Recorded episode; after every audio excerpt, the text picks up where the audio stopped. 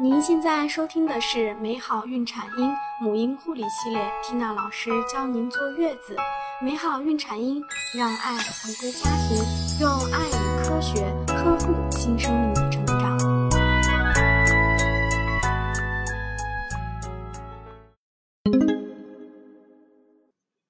大家好，我是缇娜老师。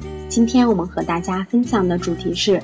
怎样保证新生儿宝宝有一个好的睡眠？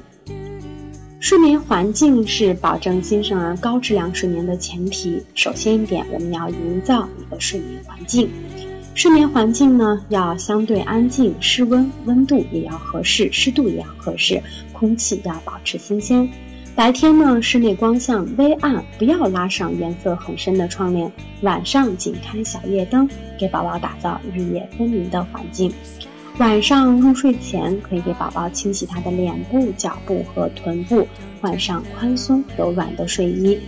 我们还可以选择舒适的婴儿床，但是床上不能堆放衣物和玩具，也不能用枕头、棉毯等代替床围。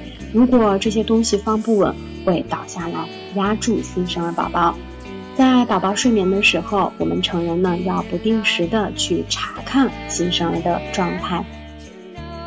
当宝宝哭闹不睡时，妈妈会想出各种方法来哄睡，但是有些方法是不正确的，反而会给他的健康带来不利。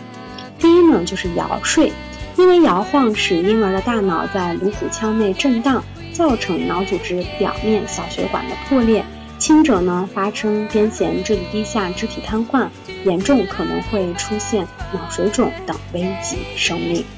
第二是陪睡。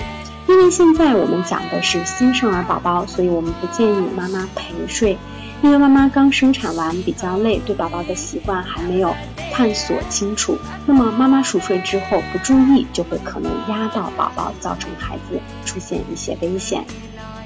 那么给大家推荐三个哄睡的小妙招。第一个妙招是轻拍宝宝。宝宝睡下后，如果他的情绪还是不太稳定，妈妈可以边哼儿歌边轻拍宝宝，给他一个惬意的心情和绝对的安全感。第二呢是轻柔的音乐，我们可以选择一些轻柔的音乐帮助宝宝睡眠。要知道，宝宝对音乐可是具有天生的鉴赏力哦。第三是背光而睡，宝宝待在妈妈肚子里的时候，适应了黑黑的睡觉环境。所以啊，可以让宝宝朝着背光的方向睡，让他来慢慢的适应。在宝宝睡觉的时候，可能会出现惊跳反应。那么三个月以内的宝宝存在生理性的惊跳现象，这是正常的，是因为他的大脑发育不成熟所致的，不需要特殊处理。如果宝宝夜醒了，妈妈该怎么办呢？宝宝夜醒的不少原因是由于妈妈的护理不当。因为宝宝在浅睡眠期会有各种动作，比如睁眼、吸吮、翻身、啼哭，有时还有可能会抬头张望。但是这些动作大多都是没有意义的，所以妈妈不要因为宝宝在夜里有一丁点的动静就给予过多的护理或者是关照，应该静静的等待三分钟左右再做出反应。